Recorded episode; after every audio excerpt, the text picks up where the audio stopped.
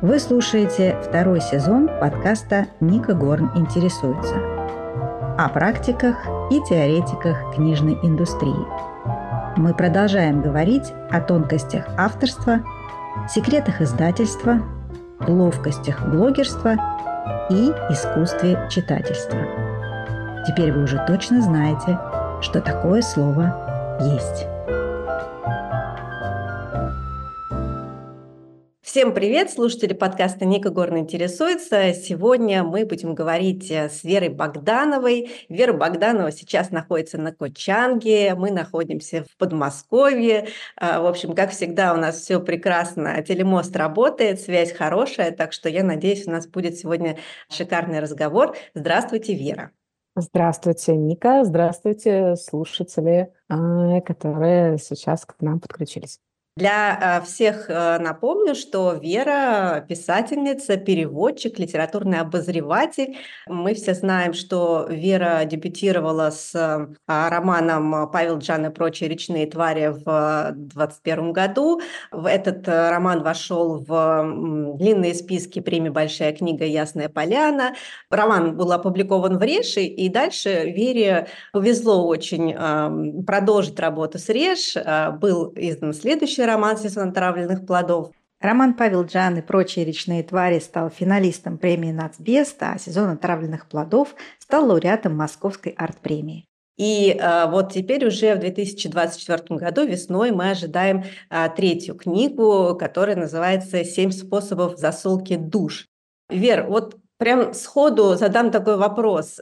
У вас такой двухлетний, получается, скажем так, период, да, ожидать ли нам чего-то следующего в 2026 э, или все-таки, как говорят э, многие мастера, на большую форму требуется минимум 5 лет? Или у вас есть какой-то секрет? Так у всех по-разному. Кому-то 5 лет требуется даже для не очень большой формы. Но Опять же, смотря какая это форма, смотря в каком она жанре, бывает очень плотный язык, очень много, как сказать, образов, отсылок, и, например, даже небольшая книжка может э, готовиться пять лет, там, допустим. Но у меня, правда, цикл два года, это правда. То есть, несмотря на то, что я рассчитывала, что вот эта книга «Семь способов засолки душ», планировалось, что она выйдет в ноябре 2023 года, в итоге оказалось, что нет, я выдерживаю свой, как сказать, цикл. И э, действительно год обычно уходит на сбор материала, на даже чуть больше на сбор материала, на подготовку по эпизодника, на продумывание всего, э, ну, структуры романа, концепции того, что будет, всех крючков э, героев. И только после этого начинается, ну, еще год я пишу сам текст, плюс-минус. Как настоящий архитектор у вас такое подробное проектирование, изучение геоподосновы, да, сбор всех-всех возможных справок и э, ну, информации, которая нужна для книги, и вы точно знаете, чем она закончится, когда начинаете писать. Да, но точнее, я полагаю, что я точно знаю, но, по крайней мере, я не могу начать без вот этой структуры. А, она для меня нужна в первую очередь, для того, чтобы я понимала, куда я двигаюсь. Но а, в итоге потом все равно э, что-то переигрывается, что-то меняется. Например, в семи способах засолки душ Финал остался тот же, но одна из линий персонажей поменялась кардинальным образом, и, в общем, я все переписывала, переделывала. Вот, опять же, из-за этого, в общем, я половину отпуска работала, потому что э, я поняла, что вот так не работает, будет работать по-другому. И вот этот момент, когда кликает, когда понимаешь, что э, вот так вот оно, вот эта машинка, она едет. То есть получилось собрать э, детали таким образом, что вот этот маленький механизм, он работает так, как должен работать. Наверное, наверное, это самый крутой момент в писательстве, ну, для меня лично, когда я понимаю, что как, it's alive, да, хочется, хочется стать, выйти на какой-нибудь холм и заорать, что вот оно, оно живое, оно работает наконец-то. Ваши да. названия, они э, сильно отличаются от э, всего того, что сейчас есть на рынке и, в принципе, э, от общей практики названия книг. Они длинные, они сложные. Я понимаю, что это ваш уже метод, это ваш стиль. А в какой момент вы понимаете, что вот это оно, и сейчас оно будет названием? Это обычно в начале происходит или уже ближе к концу? В начале. Это всегда в начале. Все начинается вот с названия. А, то есть Да, вы у меня есть. сначала название придумаете? Но, а, то есть это вот какая-то единомомент, единомоментная такая штука. Это м, такой своего рода логлайн, который возникает у меня в голове. Ну, то есть вот краткое содержание, чем начнется, чем закончится, о чем, в принципе, будет роман и какая клевая идея. И название. То есть пока я не называю книгу, у меня работа будет м, стопориться. Потому что название для меня э, это не просто какой-то красивый набор там, слов на обложке. Для меня это, ну, я думаю, для каждого писателя, боже, почему это не какая-то особенная штука. Это дополнительный такой набор смыслов для книги. Такая концентрация всех возможных смыслов в романе. И в процессе плюс эти смыслы добавляются. То есть э, для меня, когда у меня есть название, я уже даже не только оно работает на роман, но и роман в какие-то моменты начинает подстраиваться под него и начинает наслаиваться какие-то новые смыслы, как, как с капустой. Я знаю, что вы пишете тексты свои для себя прежде всего. Тем не менее, вы всегда продумываете, какой эффект они произведут на читателя. Скорее всего, вы ожидаете этого эффекта. И вот что бы вам хотелось, а, чтобы читатель почувствовал, подумал, прочитав ваши книги? Действительно, я в первую очередь ориентируюсь на себя как на читателя, наверное. То есть я пишу книги, которые я бы сама хотела прочесть. Это как с э, семью способами засолки душ. Я вот э, мне этот, ну я чуть позже что скажу, мне этот сюжет приснился. Вот, у меня давно такого не было. И когда я проснулась, я поняла, что я хочу прочесть эту книгу, а ее нет на рынке. Вот эта ситуация, да, вот у меня часто. И когда я понимаю, что я бы сама пошла и купила эту книгу, прочла ее, тогда, да, я начинаю писать. Это с одной стороны. Но с другой стороны, я ориентируюсь на себя как на читателя, чтобы другим читателям также было интересно. Потому что это всегда для кого-то. Всегда ты рассчитываешь как автор, как художник, как, не знаю, артист, да, что у тебя будет зритель, у тебя будет читатель, у тебя будет кто-то, кто будет воспринимать эту информацию. Никто не пишет на самом деле в стол. А Просто это, ну, какое-то, не знаю, желание показать, что там я такой особенный, и поэтому вот никто не понимает, что я такое написал. Ну, просто, может быть, ты и не подумал о том, как донести до людей то, что ты хочешь сказать. Поэтому тебя и не понял. Да, ну, то есть это грубо. Я знаю, это грубо, но это правда. И я очень уважаю вот э, людей, которые пишут большие, сложные или небольшие, но тоже сложные книги. А, Но я сама как читатель люблю истории все-таки не только насыщенные смыслами, но и интересные. Для меня главная похвала, это ну, одна из главных, что когда, когда читатель говорит мне, «М, там, я читала всю ночь, а, открыл книгу в метро и проехал свою остановку. Вот это, конечно, круто. А, Рассказать действительно интересную историю. Я Вот. Читала я забыла... «Сезон отравленных плодов» Да. два дня, не отрываясь. Ну, я слушала, правда, конечно, я делала какие-то дела, но параллельно я всегда была в этом контексте, я не хотела отрываться. И, и потом я, я не читала Павла Джана, признаюсь, а, мне, не знаю, мне что-то в нем пока Ну, он, он, он и другой, он вообще Пока не у меня на по, сезон по да. аннотации, по отзывам я пока не готова. А, но вот с- «Семь способов засолки душ», оно меня с названия просто зацепило. И, и я, честно говоря, немножко хочу отодвинуть это удовольствие, потому что я понимаю, что я проглочу это так же быстро, скорее всего. И мне хочется вот это растянуть предвкушение, что а что же там будет. Вот. «Семь способов засолки душ» он выйдет э, в букмейте в апреле. Мгм. Сначала в аудиоверсии и в электронной версии. Мгм. Вот. И в аудиоверсии а, я надеюсь, что получится. Ну, вот мы запланировали очень интересную штуку. Вот. Так что там, я думаю, слуш... ну, если вы слушаете, то Да, я я думаю, слушала, это ну и как раз голос, конечно же, Да, да, Дарья Мороз очень Да, крутой. Дарья да, Мороз, да. да, ну, ну просто, ну, он настолько подошел, она так круто это сделала, потому что у нее именно вот это есть способность не пережимать с эмоцией и в то же время это делать очень выразительно при этом. Вот Мгм. при, при сдержанности очень выразительно у нее получается, прям очень круто получилось. Я А, так и не ответила на ваш вопрос про читателей. ну так давайте, да, что же они должны подумать, когда они прочтут, да. А, Они должны подумать, э, вот, вот то, что вы сказали сейчас, э, что, черт возьми, надо было растянуть это удовольствие. Вот я бы хотела... То есть это ну, мое идеальное ожидание от, э, от того, что я делаю. Я не знаю, и перед выходом каждой книги я всегда очень волнуюсь, как ее примут, потому что у меня все книги разные. Я не люблю находиться в каком-то одном ключе. То есть, например, Павел Джан не похож на сезон отравленных плодов. Семь способов засолки душ – это вообще третья история. Хотя главная героиня, я думаю, будет напоминать некоторых персонажей из предыдущих книг. Я не буду спойлерить, но это да. Но в целом, эм, например, большой, то есть семь способов засолки душ я начала писать совершенно неожиданно, потому что я вообще-то работала над большим романом.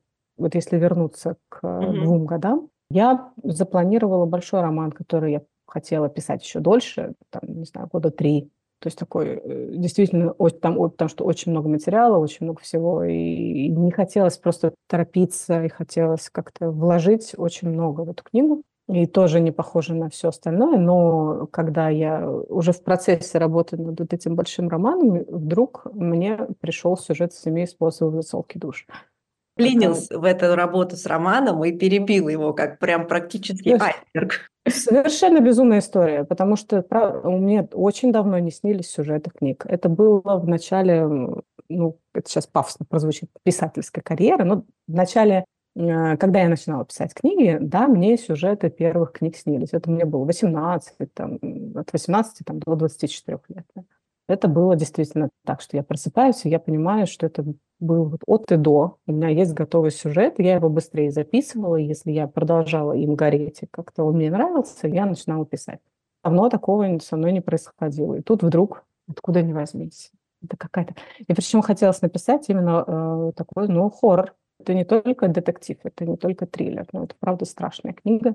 И, наверное, ну, вообще я смотрю, сейчас очень много появилось книг в жанре хоррор, и я так полагаю, что обстановка у нас а, в обществе и в стране, и в новостях а, способствует э, написанию книг в подобном жанре, к сожалению. Да, и вот эта вот а, общественная атмосфера, она сгущается, и мы все выдаем книги в жанре хоррор. Да, есть еще такая версия, что а, это происходит значит, для того, чтобы иметь возможность э, быть погруженным в контролируемую вот эту вот э, жуткую ситуацию, но ты понимаешь, что она имеет границы, и ты можешь из нее выйти, э, в отличие от того, что происходит вокруг.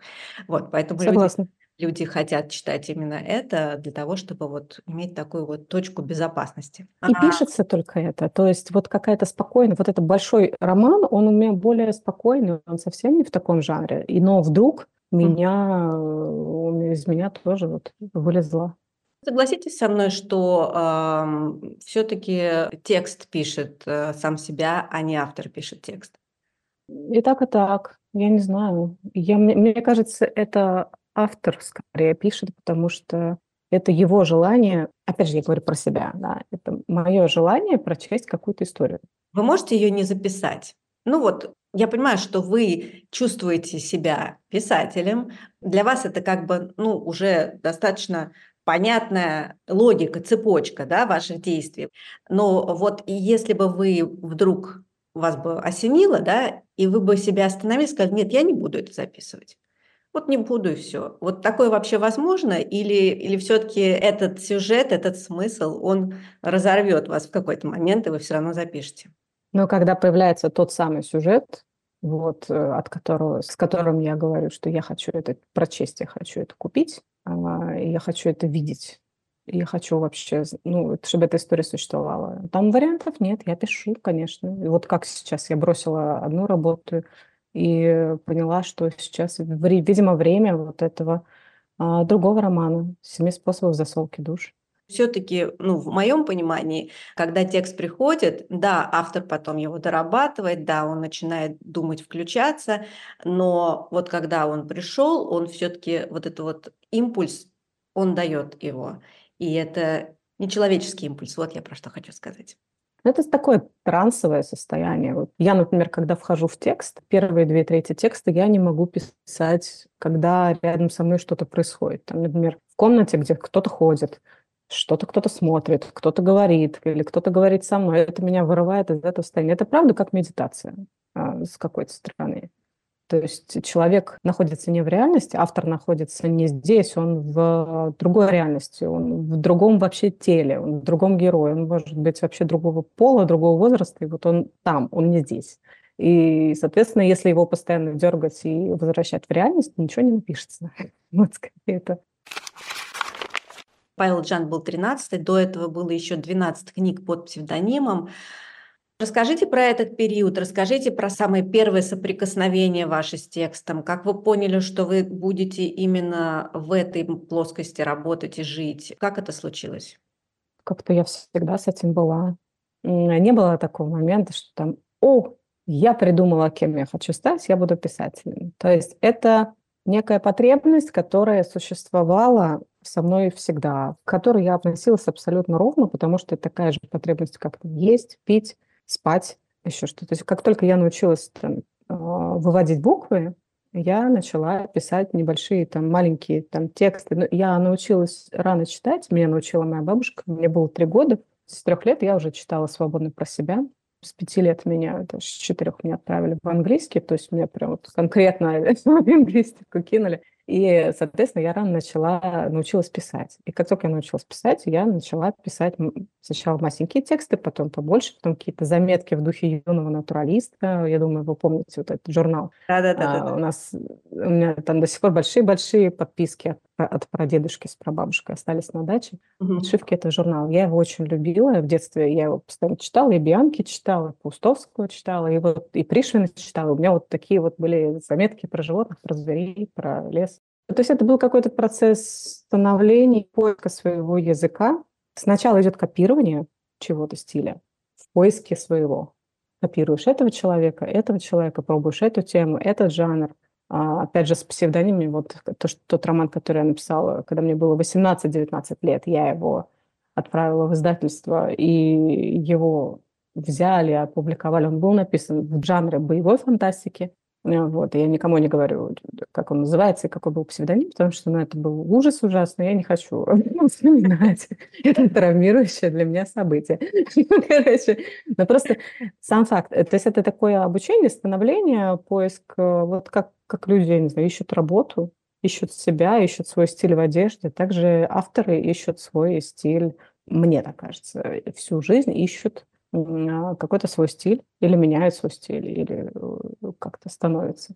То есть это процесс, который всегда с нами постоянно. И я знаю, например, что Алексей Иванов тоже говорил, что он всегда писал, и всегда знал просто, что он пишет и будет писать. Но мой муж Рагин Джафаров то же самое абсолютно. Он тоже писал всегда, и просто всегда это было с ним. То есть какой-то вот не было такого вот, что э, вам хотелось заниматься чем-то другим? А, было такое, что транслировалось, вот как в сезоне отравленных плодов. Вот этот момент, когда Жене говорят, что ты там должна быть переводчиком, та-та-та-та-та-та-та-та, потому что это деньги, потому что это обеспеченное будущее, потому что ты должна вылезти из этой бедности, в которой мы находимся.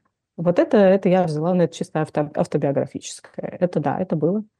И э, мне кажется, в принципе, любой человек, он знаю, до 30 лет минимум, он ищет себя и проживает какие-то установки, которые транслировались ему кем-то, это не его. Редко я встречаю кого-то, кто нашел именно себя, четко себя, свой голос, свое желание, свое э, видение как своего же будущего до 30 лет. Обычно это какое-то проживание, и со мной так же было. Я думала, что для там, счастливой, условной жизни, правильной жизни, мне надо там работать в крупной компании иностранной. Я там работала, я там не была счастлива. Я, там, не знаю, допустим, ездить э, в отпуск именно вот так, именно в таком виде. Там, по субботам ездить э, всей семьей в Ашан, закупаться продуктами, привозить. И вот это вот типа, какая-то форма счастья общая для всех, а, в которой я Потом, как потом поняла, я не была счастлива. Вот. И с работой то же самое. И поэтому вот после 30 что-то такое. Я понимаю, что бывают моменты, что вы устаете, бывают моменты, что вам, наверное, не хочется как-то общаться с текстом. Можете вы себе представить, что Ну вот, допустим, у вас появилась какая-то параллельная жизнь, и вы вдруг э, становитесь кем-то другим.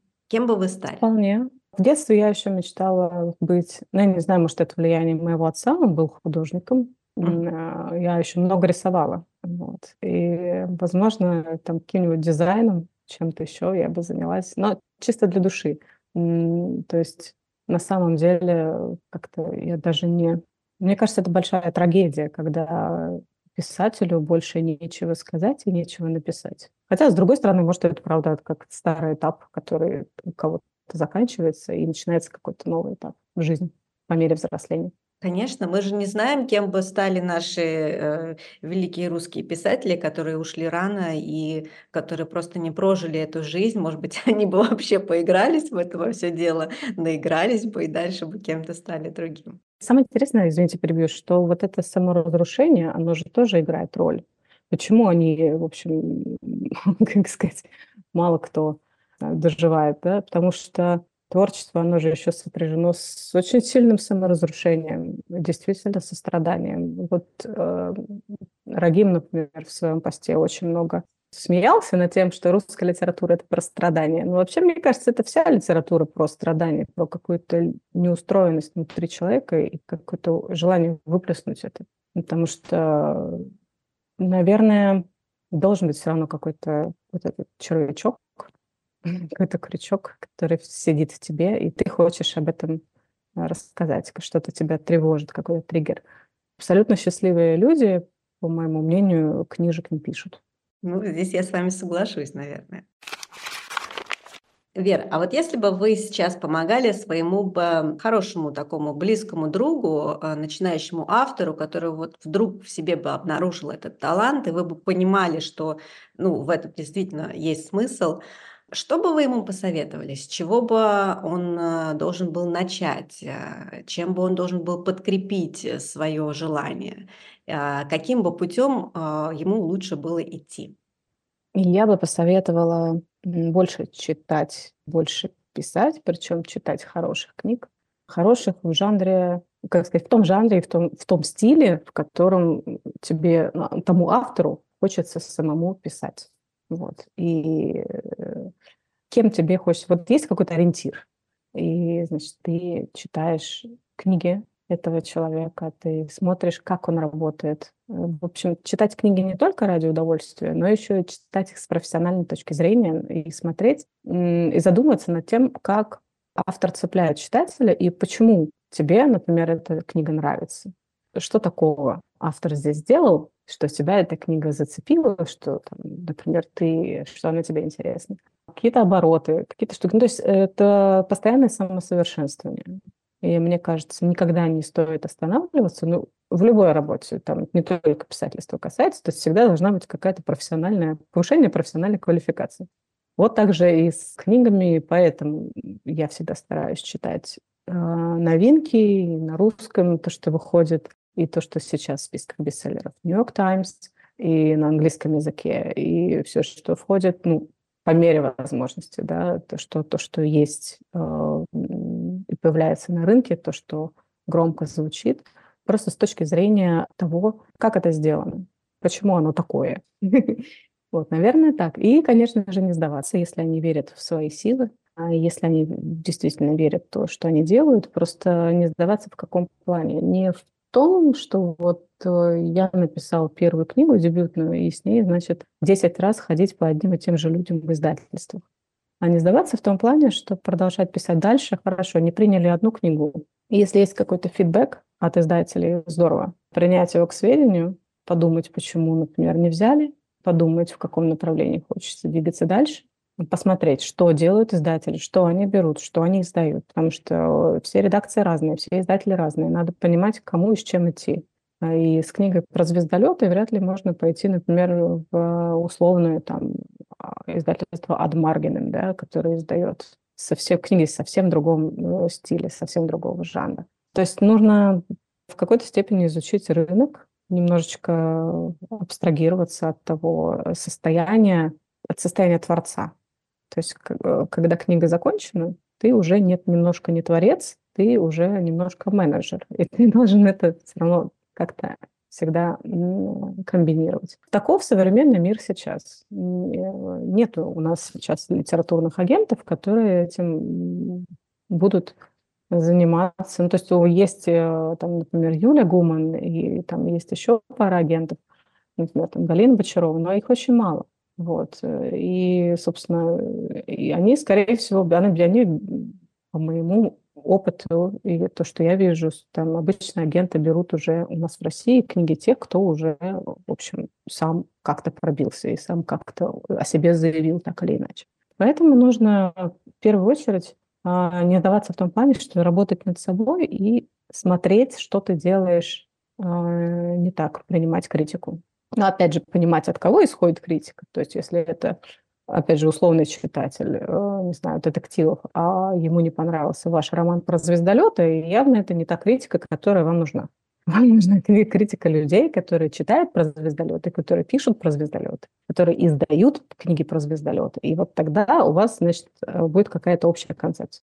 Ну хорошо, а как заявить о себе? Вот я, э, допустим, не знаю Веру Богданову, я не могу рассчитывать на ее поддержку. Я могу написать текст, я могу пойти в писательскую школу, а, и вот там я должна заявить о себе, или я должна заявить о себе, а, направляя а, свои э, рассказы хорошие и не очень в толстяки, или я должна заявить о себе э, в соцсетях, э, где э, я должна получить поддержку уже реального читателя? Или где я должна заявить о себе и как? Вот все выше перечисленное. На самом деле, вот все, что, все, что вы сейчас перечислили, желательно побольше. Вот все вместе, все сразу и побольше.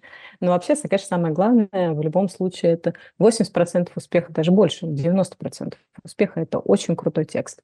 То есть а можно сколько угодно. Вот, ну, мы все знаем, мы все слышали и все видели страдания, не знаю, некоторых авторов в интернете, которые там говорят, что все куплено, что всех издают по знакомству, что вот мое гениальное значит, творчество никем не замечено, и вот это все. Но факт остается фактом. Если ваше гениальное творчество действительно гениальное, если роман правда крутой, и он интересный, издатель это увидит. И там уже не важно, есть у вас соцсети, нет у вас соцсетей. Ходили вы в лид-школу, не ходили вы в лид-школу. То есть литературные э, какие-то курсы школы, это, это мы говорим скорее про нетворкинг. Э, это, и с одной стороны, действительно там могут посоветовать э, обратить внимание на какие-то недочеты, на какие-то проблемы в тексте, на то, на что стоит обратить внимание, если ты сам не видишь, потому что у автора после работы с текстом взгляд часто замыленный. Действительно, нужен взгляд со стороны, причем людей, которые тоже, тоже пишут. А в школах, например, там в CVS или там, ну, то есть каких-то вот, неважно, creative writing, это будет или просто коучинг кого-то из авторов, это способ получить фидбэк человека, который э, профессионально этим занимается долгое время. Он не напишет за вас книгу, он не, не научит, э, как сказать, э, как написать бестселлер. Нет, но он может обратить внимание на какие-то штуки, которые вы не видите. Плюс это, опять же, э, способ познакомиться с людьми, такими же, как ты, которые также пишут книги, пообщаться и понять, если, например, я, я, например, с первым романом, я понятия не имела, куда мне идти, что мне с ним делать. Это самый, и... который был под псевдонимом еще, да? Да, да, да. То есть это я была абсолютным человеком с улицы. У меня никто из э, ни родственников, ни друзей никогда не писал книг, не был журналистом, не был редактором, никак не был связан с издательствами. И вот, и вот она я. Но это правда, это какой был год? Боже. Ну, в общем, это было больше... 18 лет назад, какой ужас. ну, то есть тогда немножко по-другому все работало. Но э, на сайтах все, э, на сайтах издательств все еще есть вот эти вот странички для авторов где написано черным по белому или там по, по другому цвету, что надо сделать, как надо оформить, или просто там, синопсис, ну, в принципе, сейчас много есть информации, как написать синопсис, как его оформить, что надо приложить, что надо написать, какой на адрес отправить. И вот, собственно, вот эти пункты я выполнила, и в свои там, 20 лет я свой первый роман отправила. Собственно, примерно тоже, может быть, какие-то нюансы э, можно узнать на литературных курсах или на каких-то форумах, или действительно, то есть общаясь с какими-то людьми, которые уже издаются. Но в целом все равно решает текст.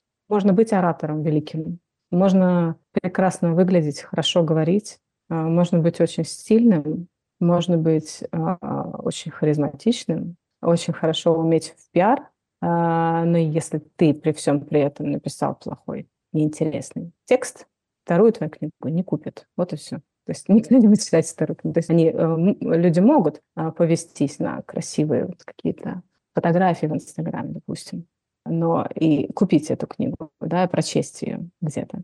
Но если она плохая, то во второй раз они 10 раз подумают, несмотря на все фотографии. Фотографии им тоже понравятся, да. Они будут, типа, скажут, очень хороший человек, прекрасный. Красивый, невероятно. Прекрасный, здорово. Но книжки читать не буду, нет, спасибо. Ну, все так. Кстати, кто вас убедил э, оставить псевдоним и выходить в свет под э, собственным именем? Я. Я сама. Ничего себе! Да нет, да нет, ну просто я как-то переросла это дело. Э, опять же, я была молода тогда, мне нужны были деньги.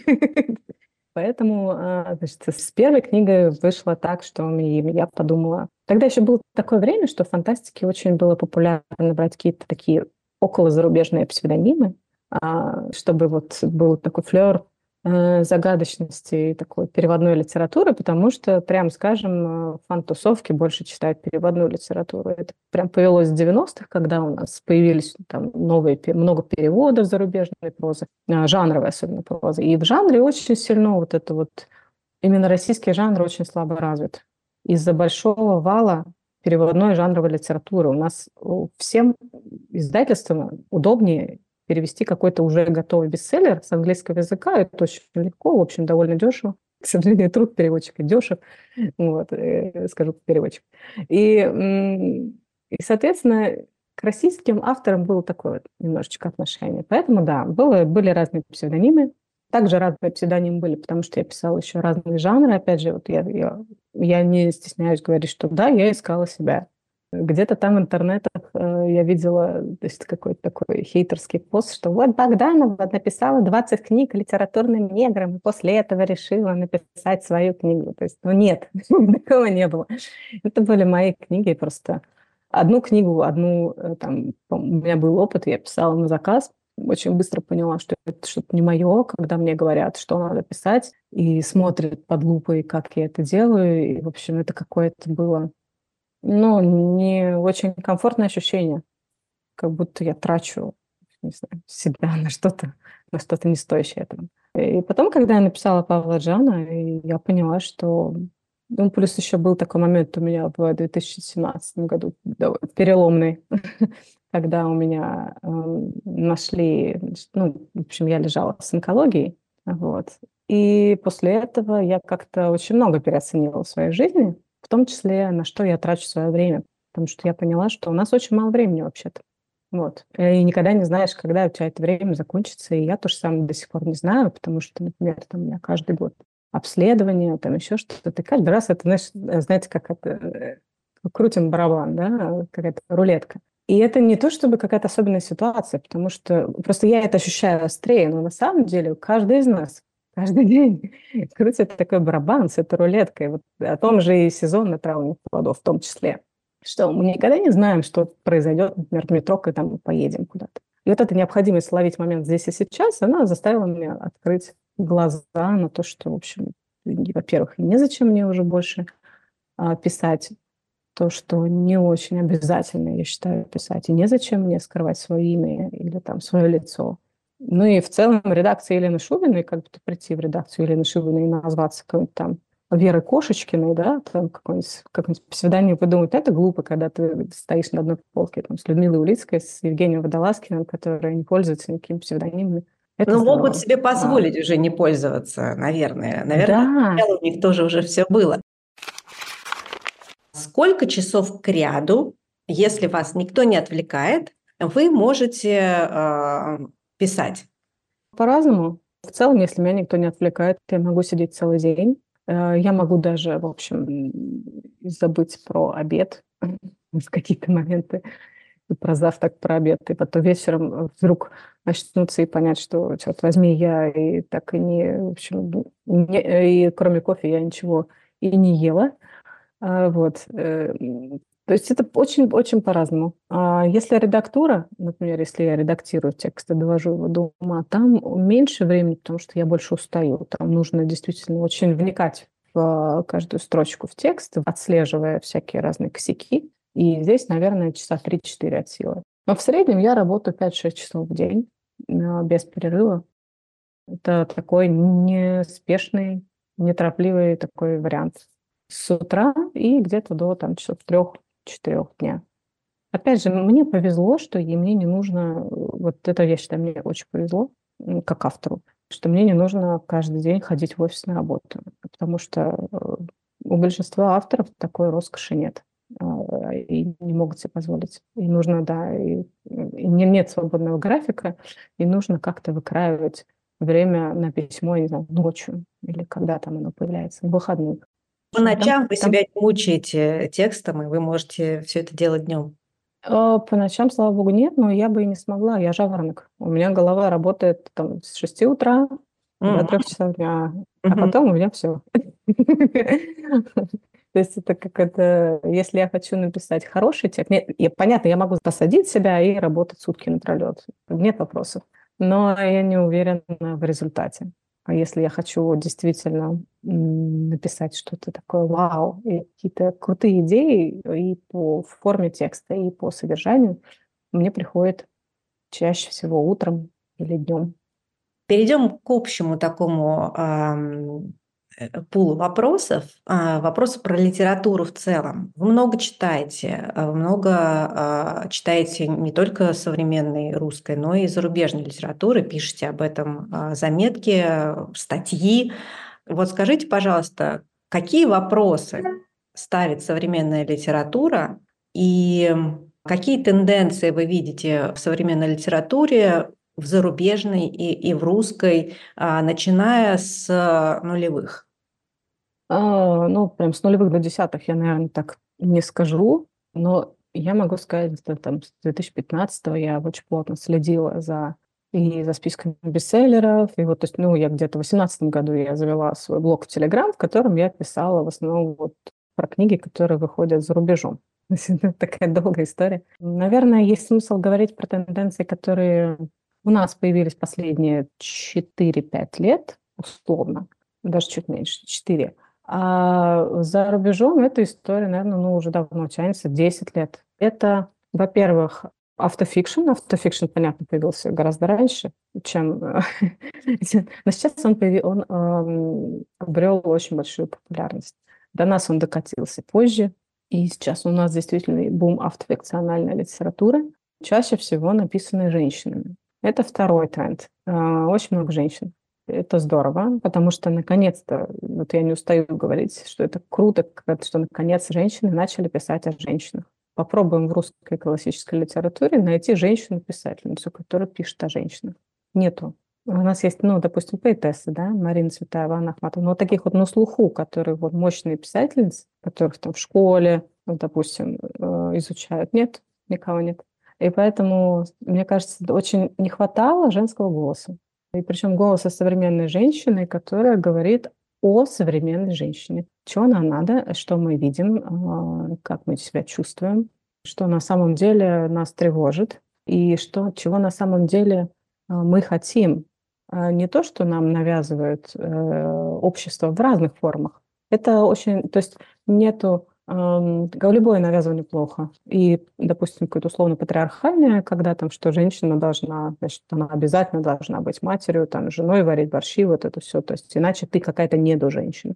И с другой стороны, там, вот это вот, например, как это инстаграмная история, что ты должна быть обязательно там какой-то красивой там самкой, да. То есть это все равно вот эти какие-то перегибы. А, и и вот эта невозможность найти себя настоящую и поиск себя настоящей, поиск своей идентичности женской эм, именно у нас на постсоветском пространстве, э, это очень большой тренд. И очень большой тренд еще голоса разных регионов России, голоса разных городов и людей, выросших в этих регионах, потому что 90-е, например, мои, проведенные в Москве, и условно 90-е, проведенные в, в Владивостоке. Это совершенно разные истории, совершенно разные 90-е. И действительно из этих романов мы сейчас постепенно складываем картину последних там 30 лет, которые были, происходили в стране. Какую-то целостную, да, даже это не может быть целостной картиной, такая мозаика, из которой мы видим условную картину поколения. А как вы думаете, нужен ли юмор большой литературе? И можно ли ему научиться? Вот смотря что понимать под большой литературой. С одной стороны, если понимать большую литературу как э, такую ну, высоколобую, полную отсылок, поднимающую серьезные проблемы, э, действительно волнующую, там, или просто, ну, то есть какой-то вот действительно поднимающий какие-то страшные вещи. Вот, к примеру, тот же Павел Джан, который говорит о насилии над детьми в детских домах. Или, например, сезон отравленных плодов, который говорит о домашнем насилии, там, когда там женщин бьют их мужья. Уместен ли там юмор в этой большой литературе? Вряд ли. То есть, а если мы, понимаем, если мы под большой литературой понимаем литературу, которая э, занимается серьезными вопросами, то невозможно, например, о каком-то насилии и о каких-то вещах, которые действительно болезненные для там, современных женщин в России, для нашего общества. Говорить со смехом – это будет некрасиво. Но это мое мнение. Но э, если мы говорим о большой литературе, в принципе, как о популярной литературе, написанной хорошо, и о литературе, которая описывает, э, не знаю, э, какое-то время или какую-то жизнь, очень тепло, с кем-то, может быть, вот, например, Нарине Абгарян, очень хороший пример. Вот она умеет передать вот это тепло и вот эту нежность, где-то юмор, и вот этот вот действительно очень теплый взгляд, оптимистичный на жизнь, несмотря на то, что она, правда, поднимает в своих книгах тоже довольно э, такие тяжелые темы. Но она на это смотрит так вот очень с большим жизнелюбием. Вот. У меня тоже есть такой пример. Э, например, вот Ксения Буржская, да, «Последние пути сообщения», тема совершенно не веселая, да, репрессии, и да, все перенесено в будущее. Но тем не менее, но в каких-то моментах это было так забавно, и это так помогало э, читать, и, и хотелось именно вот этого, вот этой вот улыбки, когда ты э, сквозь все, что э, ну, сквозь всю, всю, всю эту тяжесть, ты все, вдруг раз и начинаешь улыбаться. Мне вот кажется, что этого это качество очень ценное для автора, для писателя, когда ты можешь давать читателю отдохнуть немножко, давать ему вот этот глоток, когда он подышал, а снова вернулся, подышал и вернулся. Я именно про этот mm-hmm. юмор и про эту иронию говорю, чтобы читать было проще, потому что понятно, что люди сейчас э, в массе своей, не те ученые, там умы, которые могут и читают тяжелые книги с удовольствием, да, именно в массе своей людям, наверное, проще было бы воспринимать и доносить до них какие-то серьезные темы через вот такую форму. Нет? Ну, опять же, смотря какие темы. Вот мы с вами вначале обсуждали, что еще также популярно, популярен хоррор стал, и триллер, и true crime. Потому что вот это, ну, то есть это какие-то две полярности. И нужно и то, и то. Просто люди разные, читатели разные. У Ксении мне очень нравится. Мне кажется, мало кто у нас э, сейчас э, современной российской литературной поляне, скажем так, мало кто умеет писать так э, нежно о любви.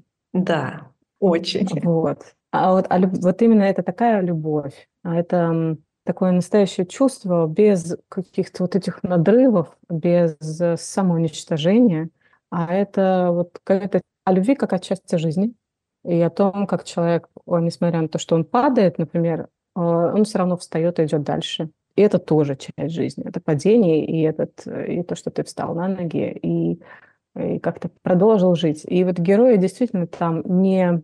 У Ксении герои приближены к реальности как раз вот в этом, без э, драматических надрывов, без каких-то там перегибов, да, которые, в принципе, очень приветствуются в книгах, потому что все-таки в книгах любят эмоциональные качели. А здесь их нет. Здесь все довольно очень нежно.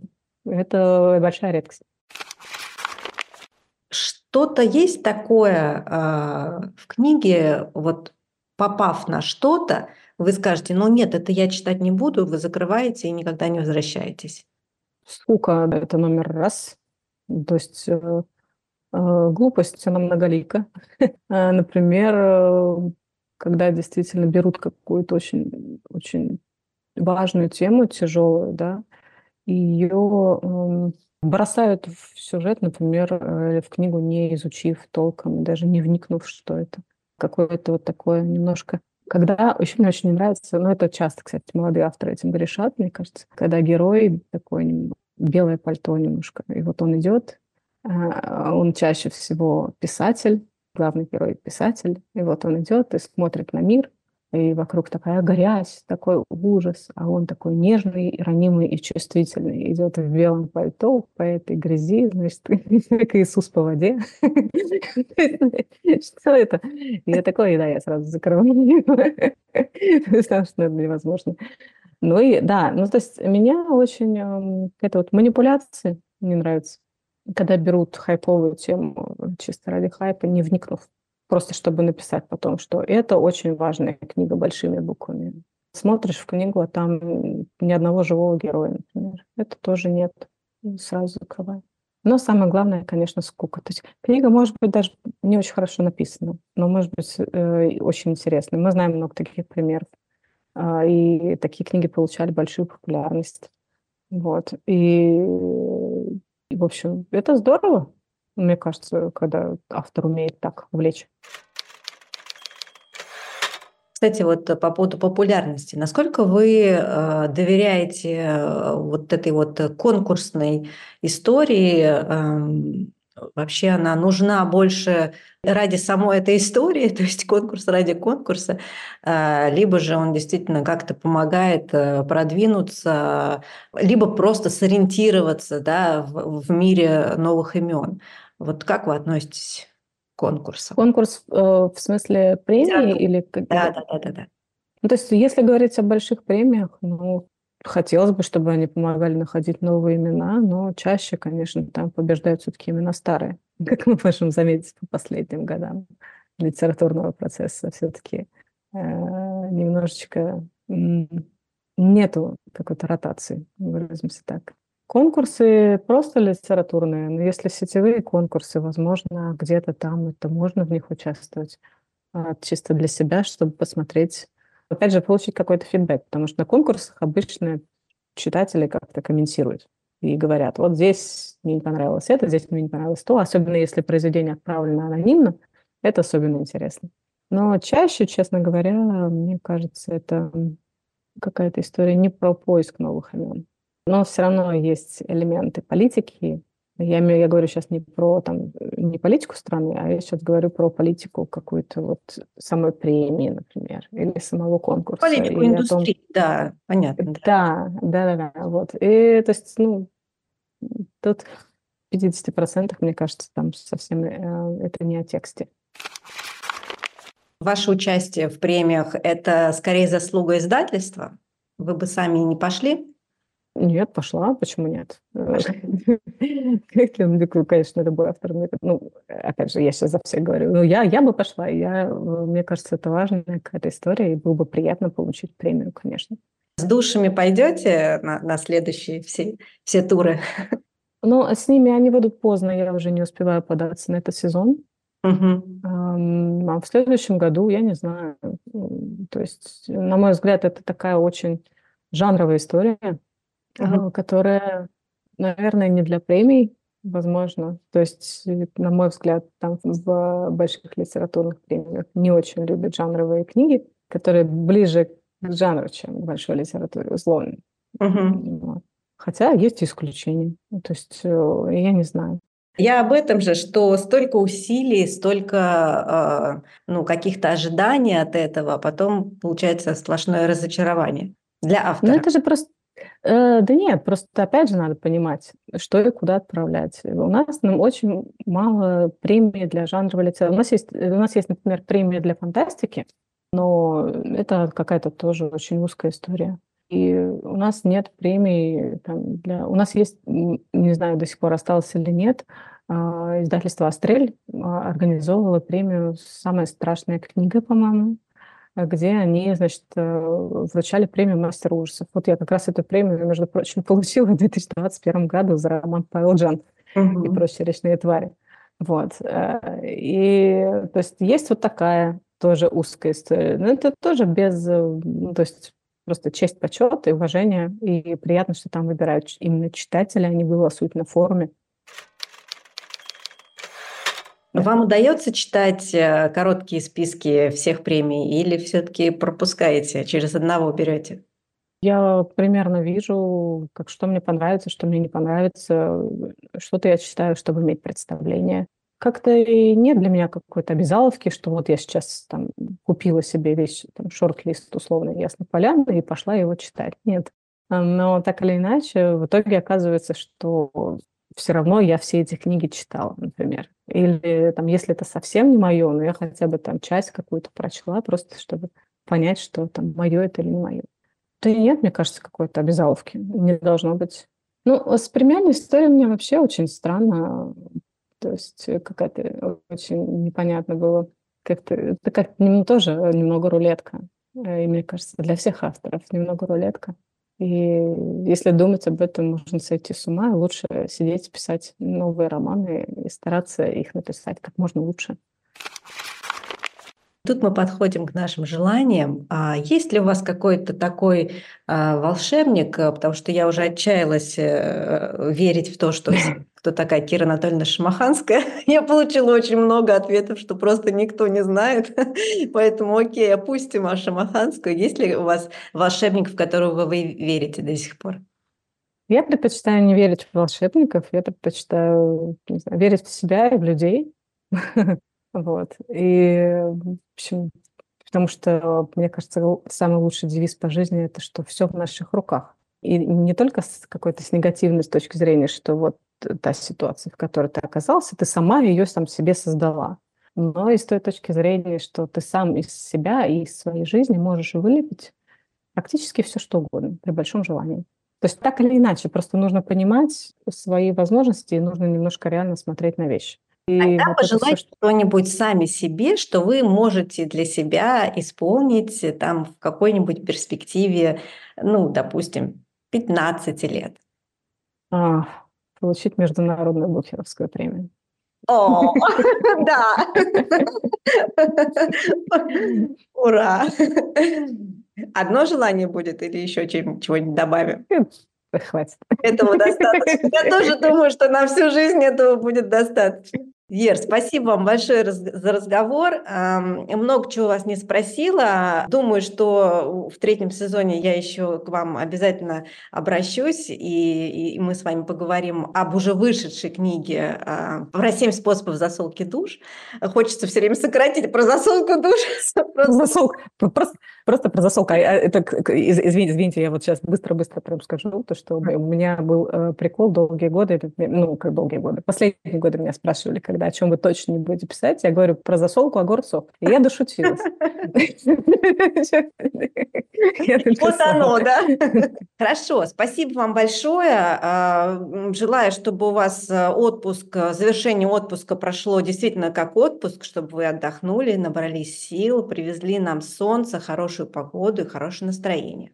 Спасибо вам. Скучаю по зиме честно говоря. И спасибо вам большое, что пригласили, и за интересный разговор тоже большое спасибо. Надеюсь, услышимся в третьем сезоне. Конечно, услышимся. Ника Горн интересуется, а потому не прощается и уже ждет новой встречи с отменными книгоманами всех мастей.